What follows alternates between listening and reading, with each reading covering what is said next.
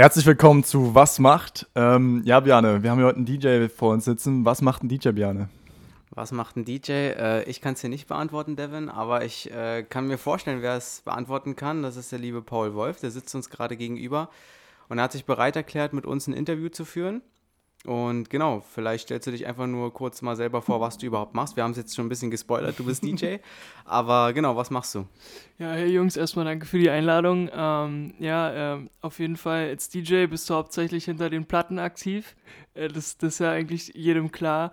Ähm, aber ich mache noch ein bisschen, ein bisschen mehr. Ich mache äh, Musik selber, ich plane selber Events und äh, ja, habe sozusagen, wenn mal nicht Corona ist, äh, sozusagen auch viel Spaß dabei, ja.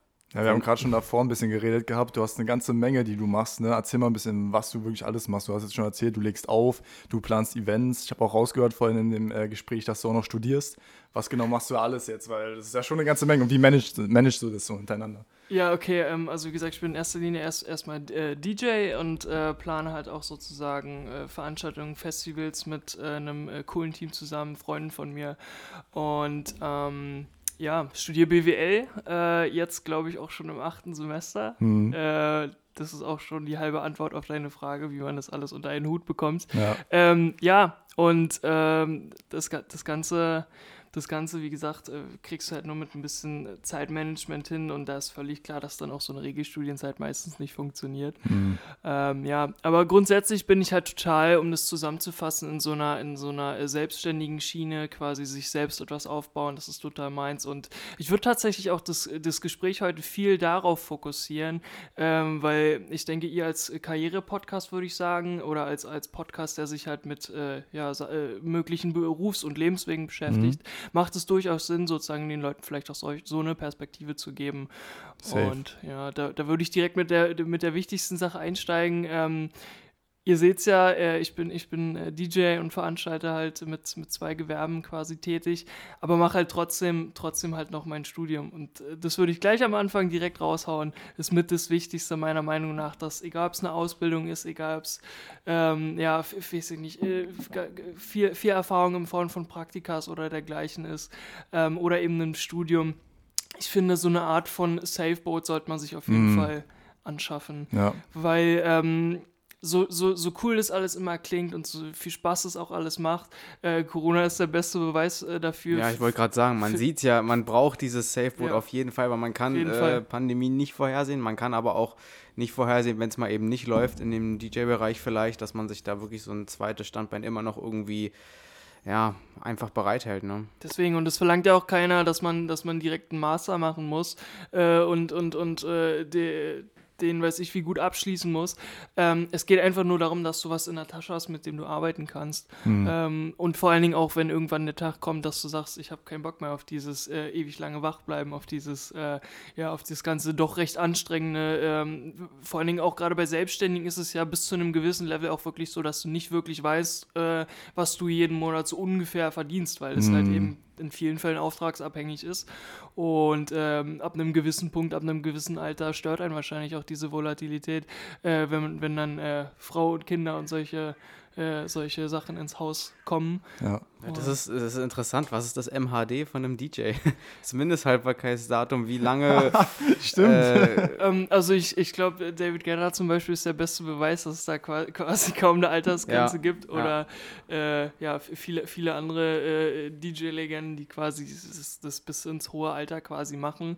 Aber klar, äh, man, man, man muss halt auch so sagen, die, die Jungs haben es ja auch wirklich geschafft. Ähm, es ist quasi doch mein meiner Meinung schon so, dass es quasi ein gewisses Alter gibt, äh, bis zu dem man ein gewisses Level erreicht haben müsste, äh, um halt zu sagen, okay, ich mache das jetzt äh, für immer mhm. und halt auch auf einer Basis, wo das Ganze finanziell Spaß macht. Mhm. Okay, wir sind jetzt schon ziemlich weit rausgefahren, sage ich mal. Ähm, wie fing es denn bei, bei dir alles an? Ich meine, wir haben jetzt schon voraus ein bisschen gesprochen gehabt. Mit 17 hast du das erste Mal richtig aufgelegt gehabt. Erzähl mal so ein bisschen, wie dein Werdegang war, wie es überhaupt kam, dass du Interesse in dem Bereich entwickelt hast. Und yes, wie war es da? Jo, ähm, äh, es, es, fing alles damit an, dass ich in quasi ähm, in, ich glaube, mit Hausarrest in meinem, in meinem Zimmer saß, äh, weil ich, keine Ahnung, irgendwelche Kacke gebaut habe und äh, also wirklich dann auch mal so eine gute Woche. Mhm, äh, okay, krass. äh, auch, auch so mal eine gute Woche. Nee, nee, ich will, ich will auch nicht erzählen, was, aber das war, das war, äh, das war schon verdient quasi.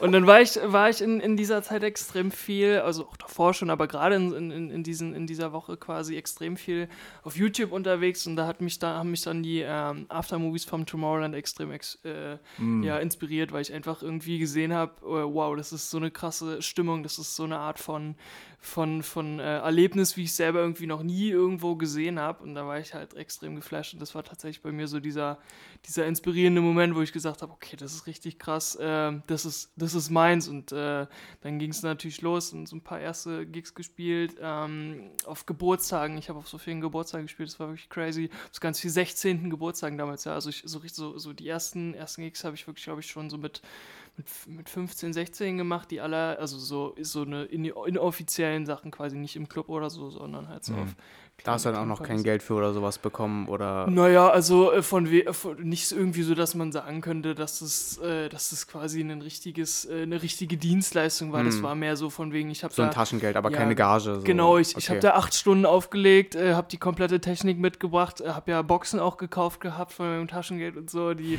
äh, Lichtanlage und so alles mitgeschleppt. Mein Vater hat mich da die ganze Zeit hin und her gefahren. So und dann habe ich halt quasi dafür acht Stunden auflegen, so Aufbau, Abbau, Technik, baba, ein Fuffi zugesteckt bekommen. War cool ja. so, aber ich habe es ich hab's quasi nie für, für, nie für das Geld gemacht, sondern es war einfach mega nice. Ey, ich habe hier acht Stunden lang Publikum, äh, kann meine Tracks ausprobieren, kann gucken, wie das, wie das Spaß macht. Äh, und wenn sich dann über so, keine Ahnung, zehn Geburtstage das Equipment äh, refinanziert, das ist doch super. Ja. So, und ja. Dann, dann ging es halt, äh, um einen Zeitsprung zu machen, halt äh, dann irgendwann so, dass ich festgestellt habe, okay, diese Geburtstage sind schön und gut, aber man will ja dann doch irgendwie mal ein paar nächste, weitere mhm. Steps gehen.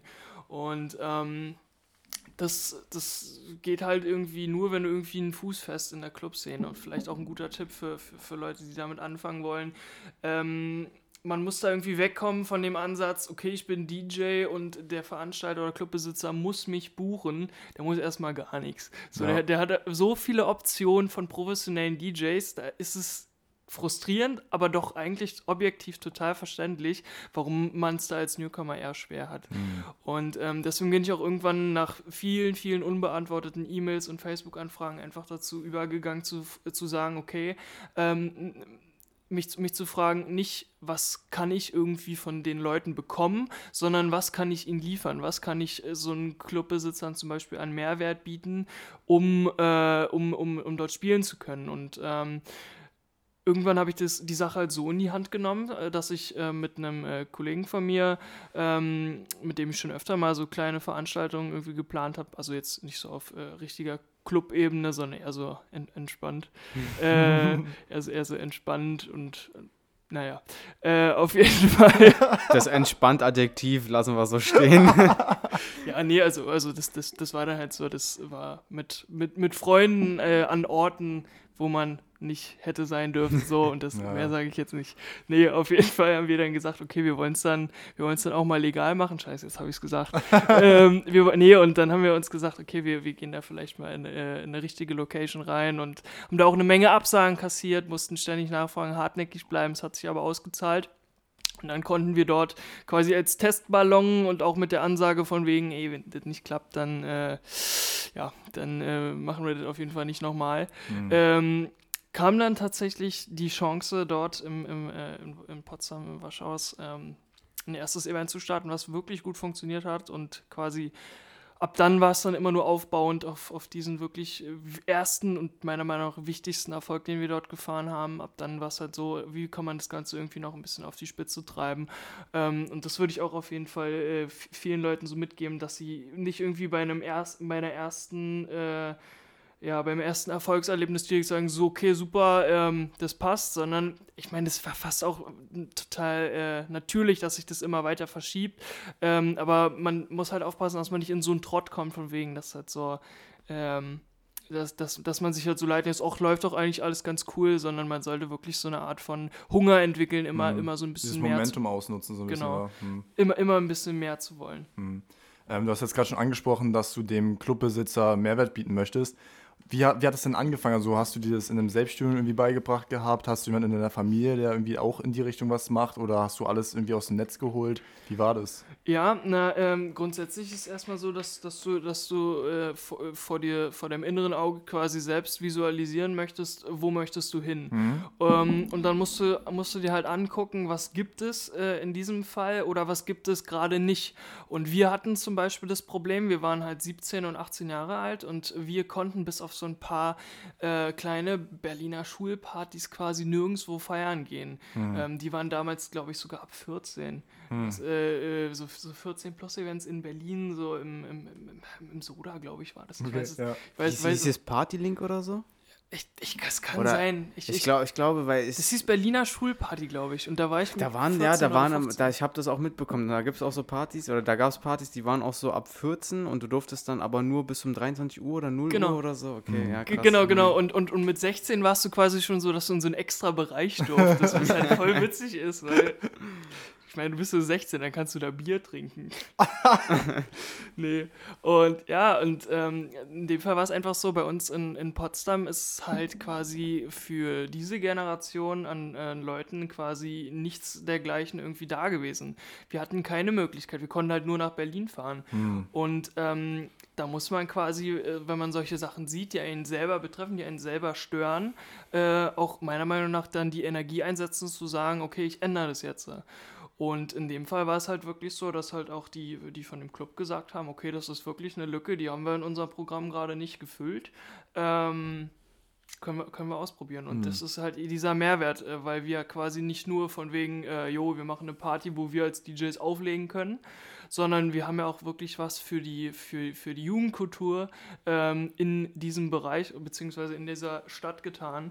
Ähm, und das verändert, was uns gestört hat. Und das, denke ich, eine sehr, sehr wichtige Sache. Hm, sehr, sehr geil. Wie lief es dann weiter, nachdem du deinen ersten, also nachdem du da in Potsdam bei dem Club, wo du dann tausendmal angefragt hast, das erste Mal auch spielen oder auflegen durftest, ähm, wie ist es dann weitergegangen? Wie hast du dann dich, also empfiehlst du dich dann über ähm, Rezensionen von anderen Leuten oder der Clubbesitzer sagt dann dem nächsten Clubbesitzer, hör mal, der ist gut oder so? Oder gibt es da eigentlich eher ein Konkurrenzdenken, dass die DJs dann, äh, dass die Clubbesitzer wollen, nee, der DJ soll bei mir sein? Also wie hast du dich dann sozusagen, naja, hochgearbeitet? Wenn dieses also, Momentum weiter ausgebaut Ja, genau. Genau, also erstmal äh, ging es halt darum, diese Veranstaltungsreihe so hoch wie möglich zu pushen. Ähm, da haben mein äh, Kollege Christian und ich auch extrem viel gearbeitet äh, und auch wirklich so, das muss man auch ganz klar sagen, ähm, irgendwann hat sich das dann halt auch wirklich finanziell rentiert, aber wir haben uns da nicht äh, irgendwie selber bereichert, sondern wir haben alles in der mhm. Firma drin gelassen.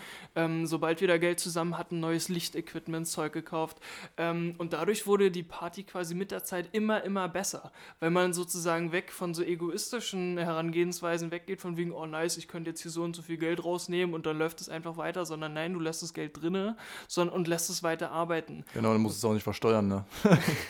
naja. naja, äh, Hast du dann ins Equipment dann gesteckt? Oder genau, wie? genau. Okay. Also wir, wir, wir haben das in, äh, in, in, in Showtechnik noch in Nöcher äh, investiert, weil wir halt gesehen haben, okay, jetzt äh, sozusagen sind wir schon in so eine Art von Konkurrenz zum ja. Nachtleben in Berlin und jetzt wollen wir nicht nur gleich gut sein, sondern wir wollen besser sein. Mhm. Und ähm, den Leuten zu uns, die zu uns kommen, äh, was bieten, was sie quasi in Berlin nicht bekommen. Und ähm, das fing damit an, dass wir halt extrem viele Floors aufgemacht haben mit unterschiedlichen Musikrichtungen und auch uns das Line-Up jedes Mal gut was kosten lassen haben ähm, und da, da 20, 25 DJs jedes Mal ankommen lassen, ähm, dass wir, dass wir äh, zum Beispiel einen Goa-Floor aufbauen und dort dann nicht einfach nur Musik laufen lassen, sondern auch den richtig krass dekorieren lassen von einem Deko-Team aus Hamburg ähm, mhm. oder, oder in den, in den, in, in den Hauptfloor ähm, krasse LED-Wände reinhängen mit Laser und so. Dass es alles wirklich richtig, richtig äh, gut aussieht, dass du dann auch einfach mal so 30, 40 Kilo Konfetti kaufst, so auch wenn es eigentlich quasi rein theoretisch zwei Handshooter, also so eine kleine ja, Handdinger ja, reichen würden. Einfach irgendwie, dass du das so ein bisschen aufs Maximum treibst und irgendwie lief das quasi. Ähm, gleichzeitig mit. Also je größer diese Veranstaltungen wurden, desto besser konnte ich mich halt selber auch auf diesen Events platzieren. Also das, das war ziemlich cool, dass äh, mein Team mir auch da so die Möglichkeit gegeben hat, mich in dieser... Also du hast im Prinzip als DJ dann sozusagen auch mitgeplant, ähm, wie das Ganze, also die Dekoration und sowas alles aussieht? Alles, also, alles, alles, okay. alles, alles. Also wirklich von, von, äh, von der Buchhaltung über die, äh, das Booking von den Künstlern. Also warst du ja im Prinzip fast Veranstalter sozusagen. Ja, genau. Auch ohne fast. also wir, Ja. wir, wir sind es ja wirklich. Okay. Wir sind es ja wirklich. Und äh, ja, und äh, quasi, quasi kommt man dadurch dann auch irgendwie in eine Position, wo, wo man gleich viel entspannter äh, mit, mit, mit anderen Veranstaltern quatschen kann. Weil du ja irgendwie in der Möglichkeit, in der Position bist auch so, weil diese Kombination ist relativ oft tatsächlich, dass Leute, die selber DJs sind, auch Events veranstalten. Und so kann man zum Beispiel dafür sorgen, dass ähm, zum Beispiel, ey, pass auf, du hast dort deine Veranstaltungsreihe, ich habe hier meine. Wollen wir nicht mal einfach so ein Austauschbooking machen? Also der eine spielt da, der eine spielt da. Ähm, das, das mag jetzt äh, mag jetzt so ein bisschen klingen, so, okay, keine Ahnung, das ist ja so von wegen, jetzt tauschen die sich da untereinander aus. Aber ich denke mir halt so, ja, es ist halt einiges nötig heutzutage, um da aus, aus der Masse rauszustechen. Ja. Und von wegen, von wegen durch perfekt die Übergänge oder so, ähm, überzeugst du jetzt nicht mehr alleine nur, weil das ist einfach quasi Auch Standard. das Drumherum. Deswegen, So, hm. also, also von wegen so diese, die, die, um, um die Musik und um die Auswahl und um die, äh, um die Übergänge, darum geht es quasi fast gar nicht mehr, weil da sind alle zurzeit auf einem brutalen hohen Level. Das ist quasi die Eintrittsbarriere Nummer eins. Und dann, was da halt darü- darüber hinausgeht, darüber definiert sich das. Das ist vielleicht eine unangenehme Wahrheit so, Ja. aber äh, also, weil man, man wird sich ja eigentlich wünschen, dass es nur darüber läuft, so von wegen, wie, wer, wer spielt die besten Sets oder Ja. so. Aber das spielt ganz, Es ganz geht viel um mit viel rein. mehr. Hilft dir da auch dein BWL-Studium in dem Punkt? Tatsächlich, also, ja, tatsächlich, ja. Es ist, also das, ist, das greift halt alles so schön ineinander, weil ich halt äh, so durch Marketingmodule äh, sozusagen äh, viel, mitnehmen kann, aber halt auch um, äh, ja, wenn es halt um diesen Unternehmensaufbau allgemein geht. Das ist wirklich, wirklich extrem ineinandergreifend. Also das, das macht schon alles irgendwie so Sinn und ich bin auch glücklich, dass es jetzt so gekommen ist. Ähm, ja, dass ich halt die, die Chance habe bei allen Sachen, die, dass, dass diese Sachen quasi wirklich so funktioniert haben, ja, wie ich sie mir quasi vorgenommen habe. Ja. Okay. Und äh, ja, Noch, noch um deine Frage noch mal ein bisschen konkreter zu beantworten, ähm, dann ging es halt, wie gesagt, los, dass, dass, man, dass man irgendwie so ein bisschen, äh, die, die Marke wurde quasi bekannter, die wir uns dort aufgebaut haben und quasi simultan auch irgendwie mein Name, der damit ja irgendwie untrennbar verbunden ist, was mir halt die Gelegenheit gegeben hat, dann auch irgendwie in Berlin Fuß zu fassen. Ähm, dann, dann bin ich bin in Berlin extrem viel rumgekommen und dann connectet man sich mit anderen DJs, dann ähm, verbindet man sich Leuten aus, auch aus ganz anderen Städten, dann kamen die ersten Auswärtsbookings. Ich glaube, mein allererstes Auswärtsbooking war in Rostock. Ich glaube 2016. Da sind wir mit einer Berliner Veranstaltungsreihe, die sozusagen sich so ein Satelliten-Event geschaffen hat.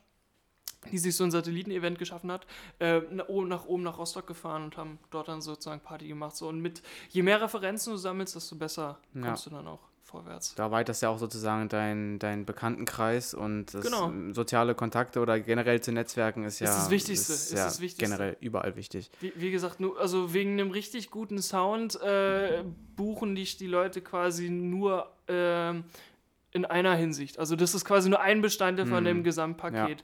Wenn du dir das mit allen äh, Leuten irgendwie verscherzt, weil du irgendwie Assi, Assi bist oder Dann steht dein Name da und äh, okay. das, das ist deswegen, also du, du, du musst halt richtig cool netzwerken äh, und vor allen Dingen ist es ist, es auch ernst meinen, so weißt du, von wegen nicht nur von wegen so, ja, ich, ich, ich bu- buche jetzt mal ein, weil ich mir irgendwas erhoffe, sondern wirklich mit diesem Ansatz rangehen, dass du ähm, dass du versuchst, ähm, die anderen Leute quasi mit, mit hochzuziehen, dass du sagst, okay, pass auf, wir, wir, wir, wir unterstützen uns hier gegenseitig, wir ähm, machen Musik zusammen, wir, äh, weiß ich nicht, unterstützen uns bei den Mhm. Bookings oder frag doch mal den Veranstalter, du kennst ihn doch, äh, vielleicht klärt er mir ein Booking. Das ist äh, meines Erachtens halt genauso wichtig. Man sieht ja generell, sorry, dass ich jetzt nochmal etwas sage, aber man sieht ja generell, dass Kontakte wichtig sind. Auch dieses Gespräch ist ja nur zustande gekommen, weil wir mit dem Immobilienmakler aus der vorherigen Episode geredet haben Ja, und der, dadurch also ist der Kontakt mit uns jetzt entstanden. Grüße also, an der Stelle. Grüße an, Grüße an Nikolas Tietz, ja. Ähm, nee, genau. Meine Frage, die ich jetzt noch gerade stellen wollte, ist, wie viele seid ihr in dem Team mittlerweile? Äh, wir sind mittlerweile zu viert. Wir sind, Okay. zu, wir sind zu Und viert. die machen alle so in etwa dasselbe wie du, sind selber auch DJs oder viel auch nur im Hintergrund? Ähm, also zwei von uns inklusive mir sind, äh, sind halt DJs und die anderen sind halt aber mindestens genauso starke Musikfans. Ähm, das ist das, was quasi unser Team so ein bisschen verbindet. Wir fahren zusammen auf Festivals, äh, also wenn diese möglich sind, Ja, ja. logisch, ähm, und ge- gehen zusammen in Clubs, äh, schicken uns so, immer wenn so neue Musik rauskommt, die Tracks. So, das ist wirklich, also die Musik ist wirklich der, ähm, der, der verbindende Punkt bei uns. Und Ja, ist, glaube ich, auch wichtig, das ist ne? wirklich cool. Ja. Also das ist, es ist quasi keiner, der so das Ganze nur so wirtschaftlich sieht, ähm, sondern wir sind, wir sind da alle quasi wirklich mit Herz bei der Sache dabei. Mhm. Da kann man ja bestimmt auch viele neue Inputs, sage ich mal, rausfischen. Wart ihr auch teilweise jetzt nicht nur in Deutschland unterwegs, auch irgendwie, weiß ich nicht, in Amerika und äh, habt da teilweise auch an so einen Festivals teilgenommen, um da auch, ja klar, einmal, weil es eure Leidenschaft ist, aber vielleicht auch, um mal ein bisschen Insights zu bekommen, um da vielleicht ja ein, zwei Sachen auch bei euch zu übernehmen. Also in Amerika tatsächlich war ich leider noch nicht. Ja, Äh, steht auf jeden Fall auf meiner Bucketliste. Ähm, aber klar, wir, äh, wir, äh, ich war zum Beispiel äh, in Belgien auf einem auf einem Festival, ähm, wo ich extrem viel Inspiration mitnehmen konnte. Es war sogar das Tomorrowland. Das ist, das Ah. ist ein ziemlich, cooler Mhm. Kreis, der sich dort geschlossen hat. äh, als ich da das erste Mal stand, quasi, weil das, das muss ich auch dazu sagen, das ist ja quasi kein Festival, wofür man sich so einfach Tickets kauft, Mhm. äh, sondern es ist fast schon eine Lotterie, da Tickets zu bekommen. Mhm. Die sind immer in 15 Minuten ausverkauft. Und wenn du nicht quasi, also es ist ja fast, also es ist Glück, muss man so sagen, es ist Glück. Ich habe einen äh, Kollegen, der ist da seit fünf oder sechs Jahren immer mit vier oder fünf Computern dran und hat noch nie Tickets bekommen. Ja, ich habe auch gehört, da braucht man sehr, sehr viel, auch wieder Connections ne, mit Leuten, habe ich gehört, zumindest, dass man dann da so besser an die Tickets rankommt. Also na klar, wenn du mit ihm befreundet bist, logisch, aber so Mhm. normalerweise, wie gesagt, stellst dich da auch einfach in die Warteliste rein und hoffst, dass der Ah, okay. Algorithmus dich irgendwie rauszieht oder Mhm. so. Und äh, ich hatte halt das Glück äh, durch einen Kumpel, der irgendwie zweimal das immense Glück hatte, da Karten zu bekommen, ähm, dass wir da zu viert, äh, dass wir da zu viert rüberfahren konnten. Und das war wirklich crazy, weil das war ja quasi die Inspiration für meinen kompletten Lebensweg der letzten äh, fünf, sechs, sieben Jahre. Und ähm, da dann wirklich mal zu stehen, also nicht nur das auf den Videos zu sehen und zu wissen, was das für ein Privileg auch ist, dort zu stehen, das ist ganz viele Leute haben mich geschrieben, was krass, du fährst da hin, wie crazy und so.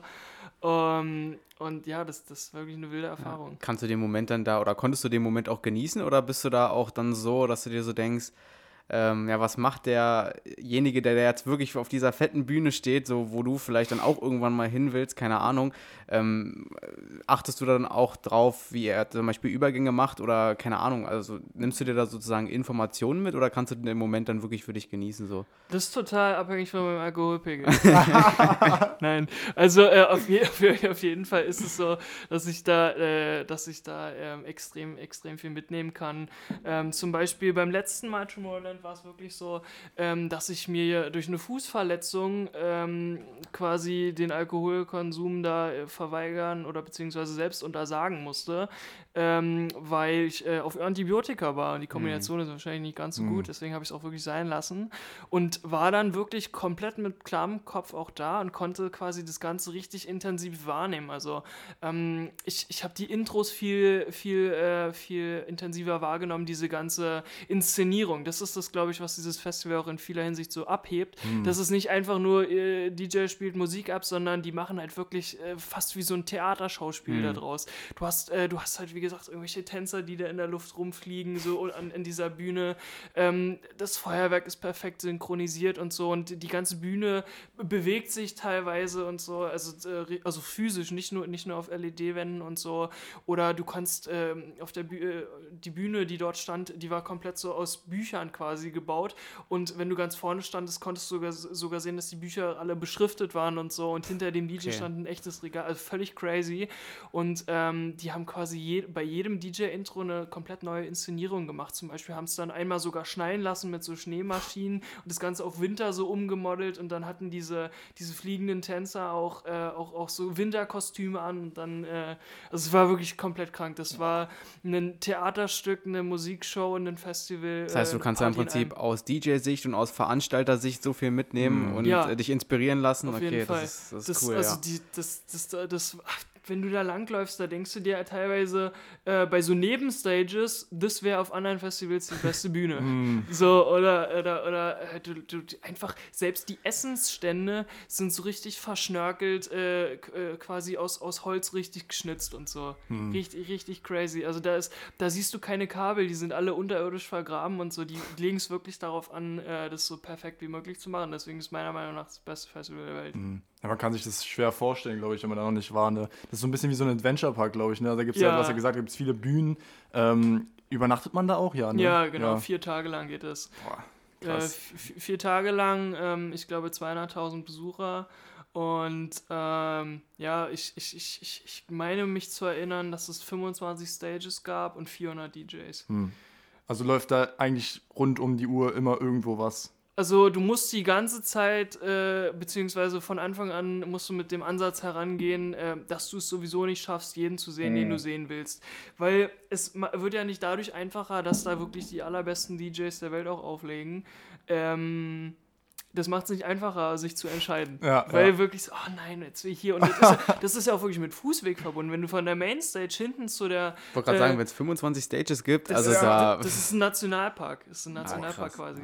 Und, ähm, und wenn du von der Mainstage quasi dich da durch die ganzen Leute durchgewuselt hast, bis zur letzten Stage ganz hinten, da vergehen auch gut und gerne mal 45 Minuten. Hm. So, und ähm, das, das, das ist wirklich crazy. Das ist wirklich crazy. Ja. Ähm, aber kann ich jedem empfehlen, jeder, der die Möglichkeit hat oder Interesse, dann haut euch da. Oder wer das Glück hat. das Glück hat, das Glück hat, äh, da wie gesagt in diesem Vorverkauf zu gewinnen, so finde ich, kann, kann man Ja. schon sagen. Krass. Ähm, geht dahin, nimmt diese Erfahrung mit. Also das ist, wie gesagt, äh, selbst dass ich dieses zweite Mal quasi nicht mit diesem klassischen, äh, was, du konntest nicht trinken, so Mhm. weißt du, das hat dem Ganzen keinen Abbruch getan. Ich habe das Ganze so intensiv wahrgenommen. Äh, und das, wie gesagt, eine Erfahrung, um die ich, äh, um die ich äh, wirklich glücklich bin. Gerade auch so durch diesen internationalen Aspekt. Du läufst da wirklich lang ähm, und bist halt irgendwie, es ist auf vielen Festivals so, dass du gleich mit allen cool bist, so, aber dort halt auch noch mal auf einer ganz ja, anderen genau. Ebene. Das wollte ich auch mal nachfragen, wie die Leute da so sind. Also äh, quasi aus, ich glaube, die, die streben wirklich an, dass aus jedem Land da Leute da sind. Also ich glaube Mhm. aus 190 Ländern ich glaube, es gibt 193 irgendwie. Mhm. Also quasi irgendwie so, irgendwie so, also wirklich gefühlt alle da. Äh, und die meistgestellte Frage dort auf dem Fest ist, where do you come from? Hm. Du connectest dich da halt auch richtig cool, quatsch mit denen und, und äh, ja, beim ersten Mal hatte ich tatsächlich so einen Moment, ich glaube, das, äh, das, das, das habe ich schon mal irgendwo erzählt, aber das ist halt einfach immer noch, immer, immer noch der, der, der beste Moment da, den ich mit diesem Festival verbinde, dass wir da vor der, vor der Mainstage standen und ähm, das, äh, das, das, ich, ich glaube, ich hatte meine Freunde sogar verloren oder die, die, die, die waren irgendwie trinken holen, ich weiß es nicht.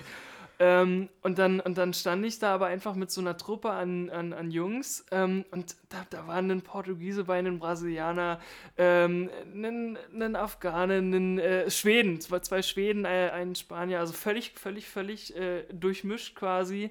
Äh, wir uns alle vor, vorher nicht gesehen und natürlich ein paar wilde Holländer, klar, die sind wirklich geisteskrank, die auf Festivals, da, da, wirklich, naja. So, und äh, dann haben wir da alle gestanden, quasi uns die Endschau angeguckt. Ähm, völlig, völlig durchgeschwitzt, völlig fertig von den vier Tagen äh, und, und, und standen da wirklich mehr oder weniger Arm in Arm und haben dann diese völlig übertriebene Endschau gesehen mit dem Feuerwerk um dich herum, so ein Meer aus Menschen, die alle mitge mitgesungen und du stehst da mit wildfremden Leuten und dann meinte einer auch so, so äh, von wegen so Leute, macht's gut, wir werden uns wahrscheinlich niemals wiedersehen, aber danke für diesen Moment. Und wenn ich daran denke, kriege ich jetzt schon wieder Gänsehaut. ja, das, ist crazy. Krass, ja, das ist Das krass. ist crazy. Und dann, ja, das ist wirklich me mega, mega cool. Deswegen verbinde ich auch extrem viel Positives mit diesem Festival. Okay. Ja, das ist äh, ein Moment, den muss man erstmal so stehen lassen. Ne? Das ist schon cool. Gab es denn noch ähm, außerhalb jetzt von diesem äh, Tomorrowland Festival ähm, auch vielleicht irgendwie Personen, die dich jetzt wirklich inspiriert haben, so für deinen Weg? Also vielleicht, du hast jetzt gerade schon David Guetta in den Raum gestellt, als jemand, der für sein Alter immer noch, also so top ist. Ja, ne? safe und auch Pionier einfach. Der, ja, der, genau. Der, der, der, extrem viel begründet auch in dieser Szene. Also ähm, äh, ich, ich, hab, ja, ich bin ja zur elektronischen Musik quasi nicht von einem Schlag auf den nächsten gekommen, sondern es hat sich so hingeschiftet. Ihr könnt euch auch safe an die Zeit erinnern. Wir sind ja quasi ein Alter, ähm, wo so diese ganzen Songs rauskamen äh, von so, auch so von David Guetta und Tayo Cruz und so. Das, was jetzt immer so als 2000er Mucke in den mm, Clubs ja, läuft, wo einfach jeder weiß, dass es quasi unerreicht, diese, ja, die, die, diese, diese Mucke. Vielleicht auch denken wir das nur, weil es quasi unsere Jugendmusik ist. Ja, das, Aber, ist ja, das ist ja immer generell so dieses, ja. ähm, die Musik ist die beste Musik, weil einfach, weil man auch die Verbindungen damit hat. Ne? Genau. Wenn man dann irgendwie von einem Künstler fordert, er soll wieder die Musik wie früher machen, ja, nee. ist es immer so dieses, ja, eigentlich willst du halt die Gefühle von damals zurück, genau. von vor vier, fünf die Jahren, die, die Erlebnisse, die du da hattest. Ne? Genau. Ne? Ja. Nee, und, und, und, wirklich die, genau diese, diese, diese, es war ja auch schon leicht so elektronisch so ähm, und ich glaube, da kommt auch viel her. Ja, ähm, der auf jeden Fall. Dann, äh, was ich damals auch extrem viel gehört habe, was mich auch viel inspiriert hat, ist quasi Avicii, der auch extrem viel hm. ähm, der hat so das Elektronische mit echter Musik, äh, echter Musik ist ein richtig dummes Wort, aber ich will so sagen, mit so, mit so klassischen Instrumenten. Der hat viele Geigen eingebaut, so mhm. viele Gitarren und so. Also das ist dann nicht nur dieses Synthesizer, Elektromäßige, sondern das quasi auch auf, auf so eine Ebene runtergebrochen. Ich höre selber privat auch richtig gerne äh, so klassische Stücke. Bin jetzt fern davon, irgendwie ein Kenner davon zu sein, aber höre es wirklich auch, auch mal gerne. Ähm, ja, dann finde ich natürlich die komplette Story um Martin Garrix einfach richtig crazy, der wirklich äh, aus seinem Kinderzimmer heraus zum Weltstar wurde. Also das ist wirklich äh, ein doppelter Euro-Jackpot. Ja. Ähm, und er hat aber halt auch, wie gesagt, nicht nur da das große Glück gehabt, sondern hat auch wirklich das Beste draus gemacht. Ähm, deswegen absolutes Vorbild, äh, auch, auch total auf dem Boden geblieben. Sehr, sehr, sehr cooler, cooler Typ.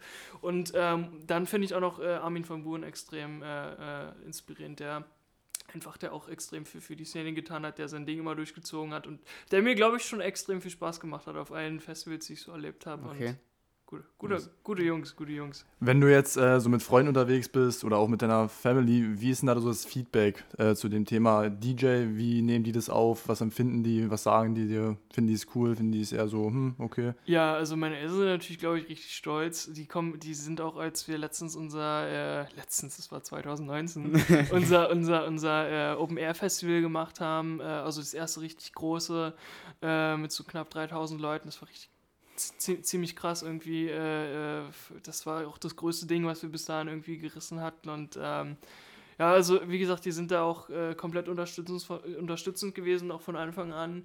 Ähm, wie gesagt, mein Papa hat mich da immer hingefahren zu, zu irgendwelchen Sachen, als ich da mit 14, 15 aufgelegt habe. Ja, und mittlerweile ist halt so, ähm, wie gesagt, die sind da natürlich unterstützend, äh, fragen natürlich auch immer so oder zeigen mir irgendwelche Zeitungsberichte, oh, guck mal hier, jetzt hier Veranstaltung, vielleicht geht bald wieder was. äh, das, das ist auf jeden Fall cool. Die fiebern da auch mit, dass es dann bei ja, dir genau. endlich wieder losgeht. Und, ne? Oder mein Papa shazamt sich manchmal so ein paar Tracks, die ich so irgendwie laut anhab. So, das, das auch ganz, auch, auch, ganz süß.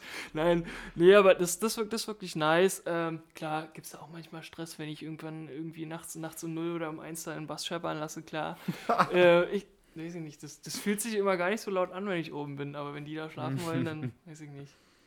Also machst du es alles noch von dir zu Hause aus, weil du davon auch Büro angesprochen hast, aber das ist wahrscheinlich für das Event-Management äh, dann Ja, genau, genau, genau. Also das DJing, das mache ich irgendwie zu Hause, weil du, du ja, so, also ich gehe auch manchmal irgendwie ins Studio mit, mit, einem, mit einem Kollegen, aber diese Hauptarbeit musst du ja quasi irgendwie von einem Ort aus machen, wo du schnell drauf Zugriff hast und ständig nach Berlin zu fahren quasi, finde ich, finde ich ein bisschen unnötig, wenn, hm. wenn man das halt auf einem quasi nicht ganz so guten Setup quasi wie in so einem richtigen Studio machen kann, aber so einem kleinen Home-Studio, ähm, gute Boxen, gute Kopfhörer, Kopfhörer, äh, ein extrem leistungsstarker Computer ist das Allerwichtigste. Ähm, ja, und dann kannst du eigene, eigene Musik produzieren. Ja, ja. Das Thema Zeitmanagement hast du vorhin auch angesprochen gehabt. Ähm, wenn jetzt mal kein Corona wäre, ist wahrscheinlich schwer bei dir jetzt das zu sagen, ähm, aber wie würde bei dir so ein Alltag aussehen? Puh, ja, das ist total abhängig davon, in, in, inwie, inwieweit, äh, inwie, inwieweit quasi meine Klausurenphase weg ist oder nah, äh, nah ist quasi. Also da verändert sich natürlich extrem viel. Ähm, da steht dann natürlich die Uni im Fokus, aber ansonsten ist es halt natürlich so klar, dass ich, dass, dass ich das alles irgendwie versuche, in so Zeitblöcken in, in, ineinander zu kriegen. Ähm, und dieses, dieses Eventmanagement ist quasi so, ähm, das ist zeitlich äh, entspannterweise relativ ungebunden. Das heißt, du kannst quasi viel äh, vorbereiten, auch wenn du mal nur so eine Stunde Zeit hast. Mhm. Ähm, und dann haben wir natürlich unsere Büro-Meetings, klar. Ähm, ja, aber um das irgendwie in eine Struktur zu bringen, also an so einem, an so einem normalen Wochentag habe ich meistens dann so zwischen 10 und 16 Uhr Uni. Ähm, hab dann von 16 bis 20 Uhr äh, machen, wir, machen wir was für die Firma, also sind zum Beispiel im Büro äh, und von so 20 bis 2 Uhr habe ich dann halt sozusagen noch Zeit für meine, meine äh, Musikprojekte mhm. quasi. Und ja, also klar, es hat auch viel, viel, viel Schlafentzug teilweise zufolge.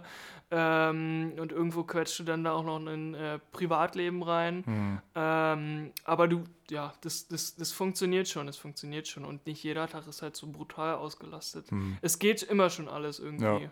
Und ich glaube, selbst jetzt bin ich noch nicht zu 100% ausgelastet. Es ist immer nur so ein bisschen, inwieweit man Bock hat, äh, ja, aus einem Stück Komfortzone rauszugehen. Hm. Ich habe jetzt auch erst seit Corona eine Playstation. So vorher, vorher, hatte ich, vorher hatte ich zum Beispiel für sowas keine Zeit. Ja. Ähm, ich habe da letztens eine ziemlich interessante Grafik gesehen. Ich habe die jetzt leider nicht zur Hand, aber da stand, da haben sie irgendwie ausgerechnet, äh, wie viel Zeit man eigentlich pro Woche zur Verfügung hat, wenn man alle Arbeitsstunden und alle Schlafstunden und vor allen Dingen mit acht Stunden Schlaf, also gut bemessen abzieht, mhm. hast du, glaube ich, ich will nicht lügen, aber ich glaube 68 Stunden zur freien Verfügung. Wenn du 40 Stunden arbeitest ja. äh, und, und, und acht Stunden pro Tag schläfst, hast du trotzdem noch so eine Menge Zeit, in der ja, du halt wirklich viel packen kannst. So und ähm, das, also das ist meiner, meiner Meinung nach eher eine Frage des Willens äh, und des effektiven Arbeitens, also dass du quasi die, weiß nicht, die Also bist du da irgendwo auch Organisationstalent auf jeden Fall, wenn du deinen äh, Tagesablauf so strukturieren kannst, dass am Ende nichts ähm, hinten überfällt sozusagen? Na, im Endeffekt, wenn das passiert, dann wird die Nacht halt länger. Also es ist nicht, mhm. un, nicht Okay, also dann zu Kost, auf Kosten des Schlafs. Also. Ja, safe. safe. Äh, und dann halt auch leider, das erklärt dann halt auch so meine fortschreitende Semesteranzahl auf Kosten der Universität, dass wenn ich dann zum Beispiel, keine Ahnung, wenn ich sage, okay, ich möchte diesen Track Track jetzt so oder habe so eine Idee, das ist, das ist bei kreativen Jobs, das werden viele, die auch kreativ sind, wahrscheinlich relaten können, ähm, wenn du quasi so, so sowas gerade beim Shop hast, also so eine Idee gerade hast, dann musst du die bis zu so einem gewissen Punkt, wo du die komplette Idee von deinem Kopf ins äh, Praktische übersetzt hast, wie zum Beispiel so eine Musikidee, da muss dieser Song quasi in, in dieser Rohstruktur quasi zu 80% schon stehen, sonst kannst du nicht aufhören. Also sonst bist du wirklich so, ja nee, sonst ist es auch mhm. weg. Also ja, wenn, ist dann weg war. wenn du dich dagegen ja, entscheidest. Das ist ja halt der Vibe, der dann in dem Moment genau. irgendwo ist, ne? Das und, und, und dann ist es wirklich für mich wirklich besser, wenn ich dann merke, also wie, ich mache so meine Session quasi, mache so Musik von 0 bis 2 Uhr quasi und merke dann aber, oh okay, Alter, das könnte jetzt wirklich was Stabiles werden. Dann ziehe ich auch mal bis morgens um 9 Uhr durch und, äh, und dann zur Uni. Und, nee, nee, und da bin ich dann auch so realistisch, dass es gar keinen Sinn macht, äh, ja, okay. dann, dann, dann äh, zur Universität zu gehen.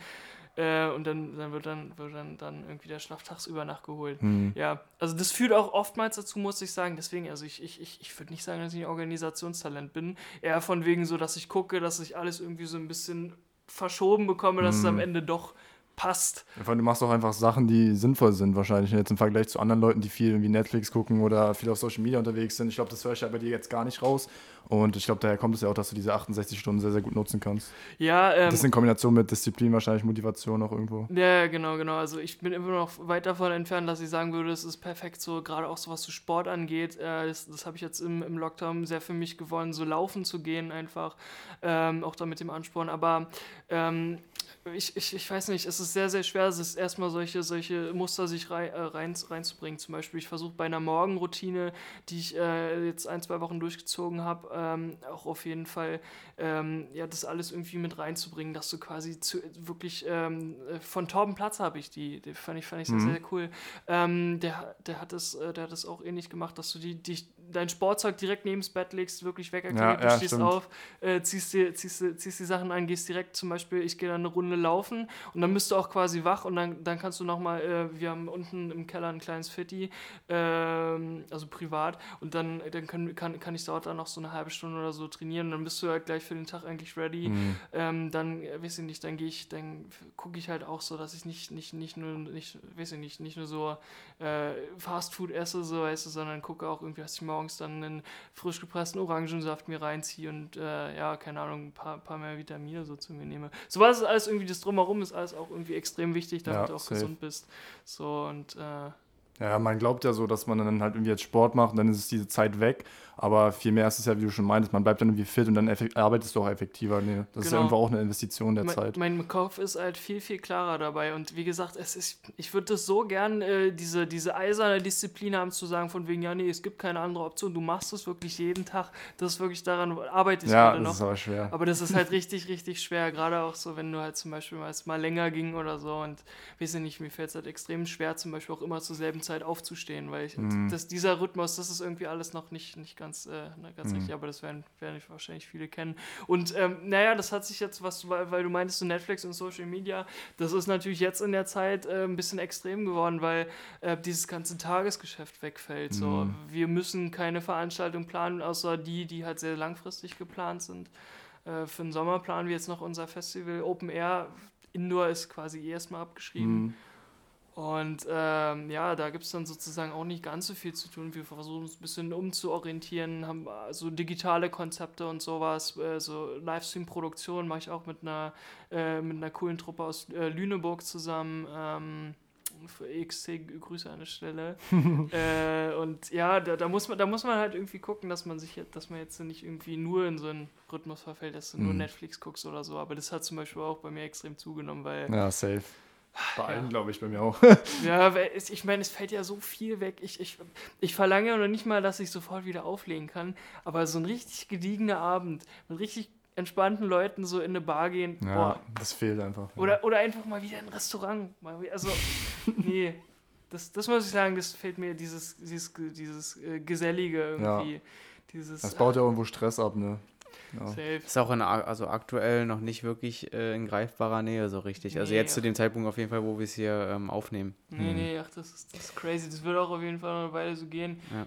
Ich hoffe einfach nur, äh, dass sie mit dem Impfen ordentlich vorankommen und dann, äh, ja, ich zähle drauf, dass sie, was sie meinten, dass bis September alle ein erstes Impfangebot bekommen haben und dann dann hoffen wir einfach, Mal dass schauen, vielleicht, ja. also dass so Open-Air-Konzepte kann ich mir schon vorstellen tatsächlich, äh, dass, dass das diesen Sommer ab und zu was, was geben wird. Gab es ja schon letztes es, Jahr. Ja, hm. ähm, ähm, letztes Jahr gab es auch schon ein paar Sachen. In Sachsen war es sogar so, dass da teilweise Events mit 1000 Leuten ohne Abstand, ohne Maske erlaubt waren, hm. weil die halt wirklich eine Inzidenz von null hatten.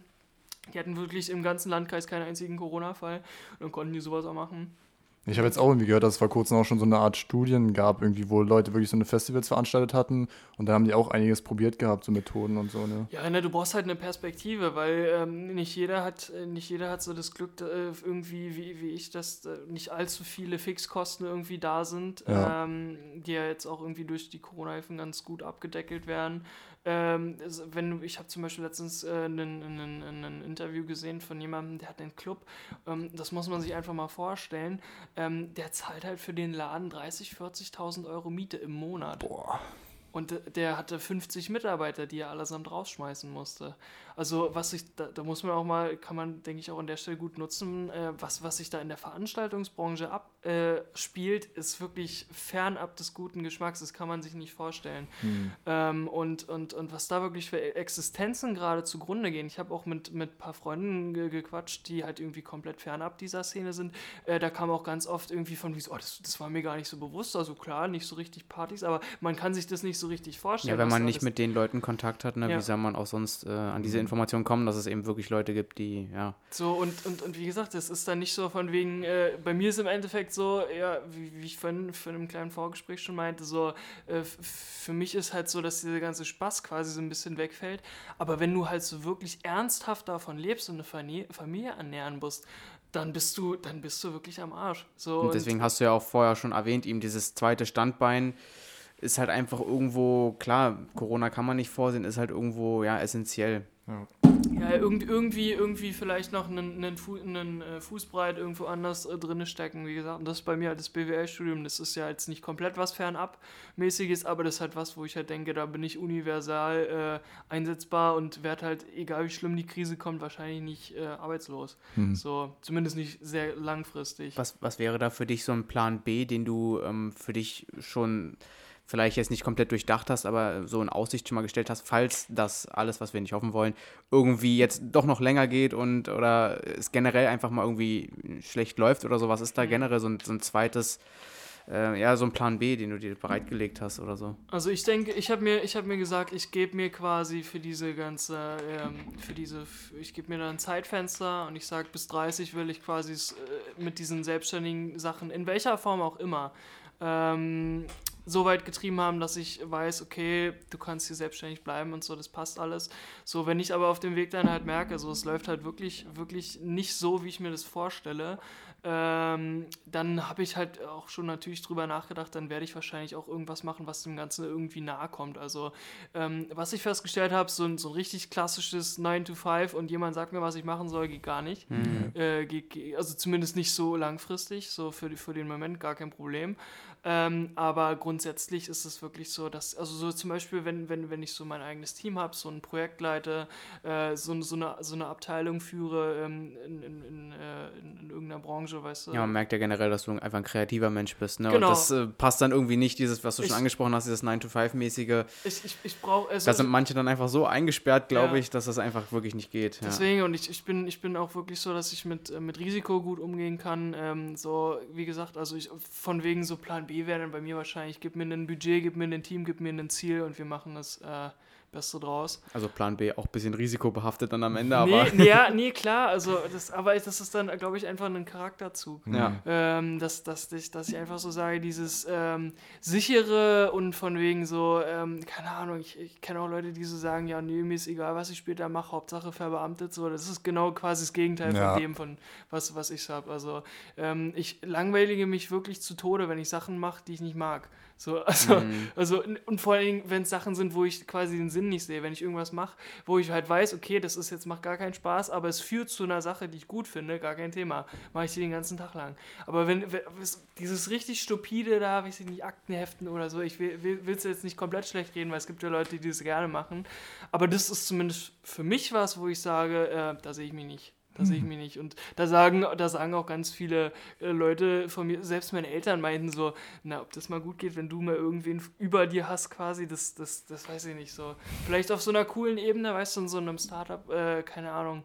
Ja. Aber, aber, ähm, weiß ich nicht, äh, dieses, dieses, dieses, dieses, wie gesagt, dieses komplett Wegarbeiten von stupid, stupiden Sachen, das ist halt. Aber da bist du ja wieder auf dem besten Weg im Prinzip, dich da genau von eben loszusagen oder du bist ja auch überhaupt noch nicht in der Lage, glaube ich, gewesen, jetzt da ähm, oder also 9 to 5 mäßig irgendwas zu machen. Deswegen, da hast du dich ja relativ gut von fern gehalten. ja, ja, ja, Sinne, ne? ja, nee, also klar, also das, das, deswegen, das ist, äh, ja, das ist halt einfach so, das, da, da muss man sich auch ehrlich zu sich selber sein.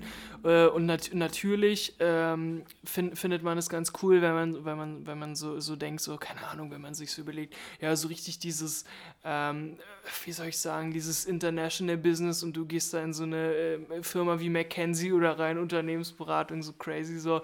Ähm, keine Ahnung, habe ich selber noch nicht ausprobiert. Ähm, aber ich glaube, da wird auch extrem viel, das wäre sozusagen so dieser zweite, zweite Lebens, Le Lebensweg. Ähm, das ist aber so, da muss ich glaube ich sagen, ähm, die, viele unterschätzen da wahrscheinlich, äh, dass das auch richtig, richtig Arbeit ist, dass du da mhm. wirklich 16 Stunden am Tag knüppelst, äh, wahrscheinlich auch gut verdienst und so. Ähm, aber ja, wie gesagt, nicht diese, nicht diese Freiheit hast und das ist das, mhm. was ich halt an dieser Selbstständigkeit enorm schätze. Okay. Jetzt mal weg vom Plan B. Wie sieht es jetzt bei dir in der Zukunft aus, wenn, wenn jetzt wirklich alles gut geht mit Corona? Jetzt irgendwie dieses Jahr das langsam aufhört, alles so ein bisschen die Normalität wieder annimmt. Wir hoffen es. Wir hoffen es. Ähm, ja, wie sieht da dein Plan A aus, also jetzt in Zukunft gesehen? Was, dann, was planst du alles noch? Tomorrowland? ja, nee, also keine Ahnung, ich glaube, dann ist, dann ist erstmal wirklich Abriss angesagt. Weil ähm, je, je, mehr, je mehr mir das jetzt so fehlt, desto mehr merke ich, dass es das ist, worauf ich Bock habe.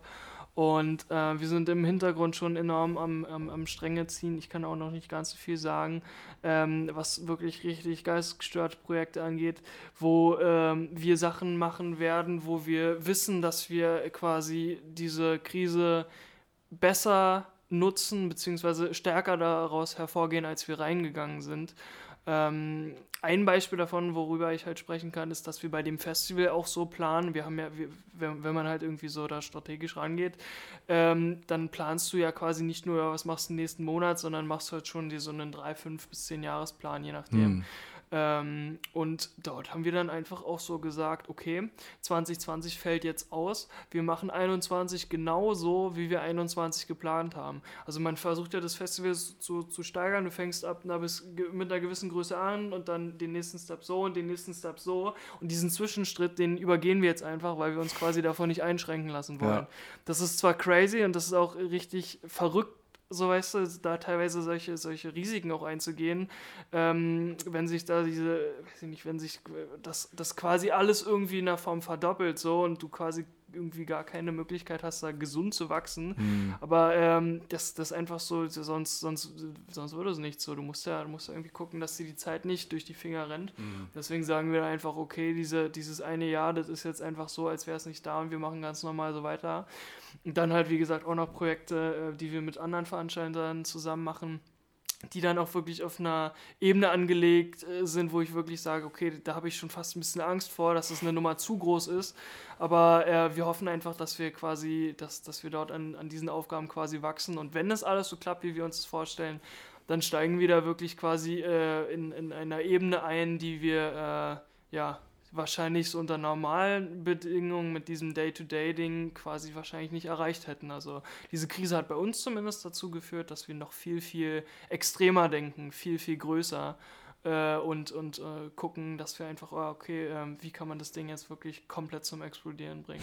Ja, es hört sich auf jeden Fall mega interessant an. Ich glaube, da können alle dann mega gespannt drauf sein.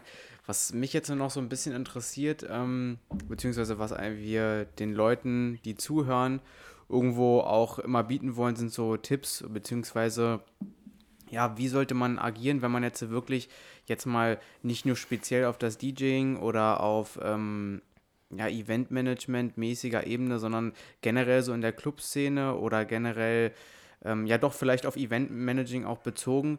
Was würdest du für Tipps mitgeben, wenn man jetzt so in dieser Szene irgendwo Fuß fassen will in dieser Branche? Ja, das Wichtigste ist einfach, äh, meiner Meinung nach, ähm, ver verstehe dich mit den Leuten richtig gut. Äh, denk immer daran, dass, dass das die Leute sind, mit denen du immer zusammenarbeitest und dass quasi diese Kontakte alles sind. Äh, sonst ist es in vielen Fällen auch so, dass du dich dumm und dämlich bezahlst. Wenn du zum Beispiel äh, Technik anmietest von jemandem, zu dem du überhaupt gar keinen Kontakt hast, ähm, dann ist klar, dass du da zum Beispiel Höchstpreise bezahlst. So. Und wenn du aber sozusagen sagst, okay, selbst wenn du gar keinen persönlich kennst, hat ja nicht jeder das Glück, sozusagen jemanden über Umwege so kennenzulernen, dass du sagst, okay, der ist richtig cool, dort baue ich jetzt eine langfristige Beziehung auf und dann kannst du halt nach ein paar Jahren auch irgendwie sehen, okay, nice, jetzt gibt der mir halt hier schon ordentlich Rabatt mhm. äh, und so eine Sachen. Und ähm, das, also das ist wirklich meiner Meinung nach das Wichtigste jetzt auch äh, uh, unabhängig ob Eventbranche oder nicht, dass man einfach guckt, dass man sich dieses Netzwerk da so aufbaut. Weil ähm, ich glaube tatsächlich, dass ich glaube, bis auf ein oder zwei DJ-Bookings habe ich noch nie irgendeine, äh, also wie gesagt, ein oder zwei waren dabei, aber ich habe noch nie irgendwie eine Sache bekommen, wo ich nicht quasi schon über Umwege mit den, mit den Leuten verbandelt war in, in, irgendwelche Sachen. Von wegen wenigstens, wie ich kenne einen DJ, der da schon mal gespielt hat. Oder ähm, also so komplett extern hat man da immer irgendwie seine. Und das schon in dem jungen Alter, was ja mega cool ist eigentlich, ne? Dass man dann schon da die Erfahrung macht, irgendwie kennt man sich doch über Umwege. Ja. Das ist, das ist, wie gesagt, das Allerwichtigste. Also ähm, da muss, da, das, das würde ich auf jeden Fall allen mitgeben. Ja, und dann von wegen auch so, dass, dass man sich klar sein muss, wenn man in diese, in dieses Nachtleben will, dass es dann auch äh, ja, in vielen Fällen nicht am Tag ab, äh, stattfindet. Ja. Und ähm, dass man halt auch in gewisser Weise diese Wochenendaktivitäten mit seinen Freunden in vielen Fällen auch irgendwie ein bisschen zurückstellen muss. Ähm, Im besten Fall lädt man die dann in den Backstage ein. Aber ansonsten äh, ist es halt so, dass du mit deinen äh, mit deinen Freunden ja auch öfter, öfter mal irgendwie das Problem hast, dass du dich nicht allzu oft siehst. Das, mhm, das am Tag holst du wahrscheinlich dann deinen Schlaf nach, auch so ein bisschen, ne? wenn die anderen ja. dann irgendwie gerade, keine Ahnung, äh, ins Kino gehen oder so. Ge genau, genau, ja. genau. Und äh, ja, da, da musst du halt gucken, dass du eine gute Balance findest. Ähm, ja, dieses, dieses Nachtleben kann einen auch ganz schön kaputt machen. Ich hatte mal eine Phase, da hatte ich, glaube ich, acht oder neun Bookings in einer Woche. Ähm, das war so um, um, um äh, Weihnachten rum quasi. Da waren extrem mhm. viele freie Tage und da war wirklich jeden Tag mindestens eine Party. Völlig crazy. Mhm. So, ähm, und dann, weil auch schon Winterferien waren irgendwie oder Weihnachtsferien, so weißt du, also extrem viele und ich habe wirklich wie ein Maulwurf gelebt. Richtig schlimm. Und dann auch dabei bei den äh, Bookings immer viel Alkohol getrunken, so, das war nicht gut. Ab, ich glaube, ab dem fünften Tag war ich komplett fertig. Und du hast ja gerade im Winter dann nur noch, äh, nur noch, ähm, Dunkelheit gesehen. Ich wollte gerade sagen, du siehst ja die Du- Sonne gar nicht. Du, du, wirst, also, Also ein normaler Mensch, der jetzt nicht im Nachtleben aktiv ist, sieht schon kaum die Sonne. Nee, du, ich muss dir wirklich sagen, da, da hatte ich kurz so einen Anflug von, äh, ich, ich weiß nicht, ich will es jetzt damit nicht kleinreden, weil es gibt wirklich Leute, die ernsthaft davon betroffen sind, aber ich hatte schon fast schon so depressive Züge, weil du ja wirklich nur Dunkelheit siehst. ja, ja, das kann So, ich mir und- vorstellen, und- auf jeden und- Fall. Klar, es ist immer cool, so, und dann, aber irgendwann muss, muss da auch so, weiß ich nicht, da macht dich das körperlich so fertig und dann äh, ist, weiß ich nicht, geht die Sonne auf, du gehst schon wieder pennen, stehst dann auf, 15 Uhr ist stockduster. So. Ja. Das, äh, das ist ganz, ganz Also man muss auf jeden Fall auch mental dafür irgendwo fit sein. Genau, und äh, muss halt klar sein, dass du es quasi äh, in relativ kurzer, also wenn es aufs DJ bezogen äh, sein ist, du entweder du liebst es, du machst es quasi von, we- also dieses komplette, sich körperlich auch wirklich totarbeiten, so zum Beispiel als Resident DJ jede Woche im selben Club so, das musst du wollen, oder du sagst halt, okay, du gehst halt, und das ist halt der Ansatz, den ich da verfolge, dass ich mich so eher so als Show-DJ sehe, quasi von wegen als, als jemand, der so auf so, auf so ähm, ja, wie wir es in Berlin gemacht haben zum Beispiel, auf so Headliner-Shows gebucht wird, also die Leute auch teilweise wirklich kommen, äh, um, um, um zu meiner Musik zu tanzen, ähm, dass man so eine Art Konzertcharakter reingibt und dann, dann hast du noch mal ein bisschen mehr Freiheit, wie gesagt, was das angeht. Ähm, ich muss sagen, ich sehe mich, sehe mich auch nicht als, äh, als richtiger Dienstleister, äh, so von wegen, ähm, ich, ich, ich, ich, ich, das also ist jetzt so ein bisschen, bisschen schwierig zu formulieren, aber ich, ich sehe mich so nicht so als äh, zum Beispiel Hochzeits-DJ. Quasi, es gibt mir jemanden einen Stick und ich soll die Musik spielen, quasi die das Brautpaar sich wünscht. Finde ich cool, dass es Leute gibt, die das machen, aber meins ist es gar nicht. Du willst ja eben ein bisschen deine eigene Note wahrscheinlich auch irgendwo da reinbringen. Genau. Ne? Und das ist ja auch dein eigenes Brand, dass du dann Sachen so oder so machst Ich- und die ich- Leute erkennen, dass du genau. es bist. Ich gehe da als Künstler wirklich quasi Ja. so ran und, und versuche mich auch äh, sozusagen nur so darzustellen. Äh, und selbst jetzt in Corona ist es so, ich kriege richtig viele Anfragen so für Abibälle und so und für, für Hochzeiten und so. Und ich gucke dann, ob, weiß ich nicht, ich habe schon bei dem einen geguckt, ob es zeitlich passt. Ähm, aber aber da, da bin ich halt auch so, das weiß ich nicht, das, das ist, äh, obwohl ich das Geld zum Beispiel jetzt total eigentlich gut gebrauchen könnte, weil ich ja kaum DJ-Bookings habe, ist es so, dass ich eigentlich sage, das ist ni- nicht, nicht, nicht das, was ich will. Das ist Ja, nicht das, was ich okay. will. Und ähm, da ist mir das Geld dann auch egal, was ich dann vielleicht mehr oder weniger plus machen kann. Und so Abibälle verdienst du eigentlich super. Aber ich, ich, bin, ich bin da irgendwie so, ich, ich sehe mich da nicht als der, der, der, äh, weiß ich nicht, als der Schallplattenunterhalter, Ja. sondern, sondern wirklich eher als äh, wirklicher Künstler und äh, versuche mich dort hingehend auch auszuleben. Okay. Ja, wir haben jetzt gerade äh, schon fast wieder eine Stunde weg. Äh, das ist auf jeden Fall echt krass, immer wie die Zeit verfliegt. Äh, du wolltest gerade noch eine Frage stellen. Ich stelle meine nochmal ganz schnell Mach, davor mach. kurz. Ähm, äh, wir haben ja das Thema Geld, äh, sprechen wir oft an. Also wie finanziell das ähm, bei demjenigen immer aussieht, inwieweit es da irgendwie auch Grenzen gibt und so. Aber ich glaube, dass man das auch bei deinem Berufsweg jetzt gar nicht so wirklich ähm, festhalten kann, wo da die Obergrenze ist und ähm, was man jetzt so als, keine Ahnung, ähm, DJ oder als Event-Veranstalter dann irgendwo verdient. Ich meine, die Grenzen nach oben werden, je nachdem, wie man arbeitet, nicht offen sein, aber ein festes Grundeinkommen gibt es wahrscheinlich auch nicht, ne? so wie du ja schon gesagt hast, es ist halt wirklich abhängig von den Auftragen. Weil du meinst ja auch, du zahlst dir ja immer nur einen gewissen, einen gewissen Betrag aus und der Rest geht irgendwie ins Unternehmen und so weiter. Ne? Ganz genau, ganz genau. Ähm, also das ist halt wirklich das, äh, das Thema, wo man halt in jungen Jahren ähm, sehr viel quasi noch machen kann, ähm, dass du halt zum Beispiel sagst, dass du ähm, sehr, sehr viel von, von dem Geld stecke ich zum Beispiel einfach ins Marketing. Ähm, also dass ich so Anzeigen schalte mit meinem Content, dass der auf äh, Facebook und Instagram äh, viel angezeigt wird. Mhm. Ähm, ja, ähm, oder, oder andere, andere Sachen, die halt sozusagen dort, dort wichtig sind. Natürlich in die Musik, klar, immer neue Tracks kaufen ist auch nicht günstig. So ist auch ganz, ganz wichtig an die DJs drauf. Und kauft eure Tracks wirklich. wenn wenn ihr es nicht macht, dann macht es wirklich keiner. Weil es heutzutage bei diesem ganzen Streaming, es kauft keiner mehr Musik von den normalen Leuten. Deswegen, wenn ihr DJs sein wollt, kauft eure Mucke wirklich. Geht auf Beatpoint, nimmt die 1,29 Euro pro Track in die Hand und kauft es wirklich. Das ist ganz, ganz wichtig. Ich hatte damals auch so von wegen so in diesen Anfangszeiten, wo du noch, wo du quasi noch nicht damit so richtig verdienst hast, so, oh, naja, gut, aber den Track gibt es ja auch auf YouTube so. Und dann Mhm. gibt es dann den Konverter und dann kannst du den ja eigentlich auch Mhm. spielen. So. Das ist mir völlig klar, kenne ich alles. Aber ähm, kauft es, wirklich. Das ist das ist ganz wichtig, weil davon lebt die ganze Branche. Mhm. Ja, und wie du schon meintest, also es ist im Endeffekt von dir selbst abhängig, wie viel Geld du verdienst, ähm, beziehungsweise wie viele Leute äh, das gut finden, was du machst. Ähm, und du machst es ja in gewisser Hinsicht quasi dafür, äh, äh, dass, dass du dich als Künstler quasi präsentierst, aber in allererster Linie, so ist es zumindest bei mir, erstmal ähm, möchtest, dass die Leute einen fantastischen Abend haben. So. Und das natürlich mit deiner Brand verknüpfen, klar. Ähm, aber halt, wie gesagt, dass, dass, dass, dass du sie mit dem, was du machst, auf deine Art so überzeugst, dass sie sagen, ey, das war mega krass. Ähm, deswegen gehen wir auch so total auf diesen Show-Aspekt, so dass wir halt wirklich sagen, ey, wenn du dort zu den Shows gehst, ist völlig geistesgestört, was die da in Technik auffahren. Das habe ich komplett umgehauen. Diese, diese Lichtshows, diese Visuals, völlig crazy. Ähm, und da arbeiten wir auch gerade im Hintergrund nochmal extrem dran, das äh, extrem zu verbessern. Ähm, das auch mit den Lüneburger Jungs. Ähm, dies, das ist richtig crazy, was, was, was die halt machen können.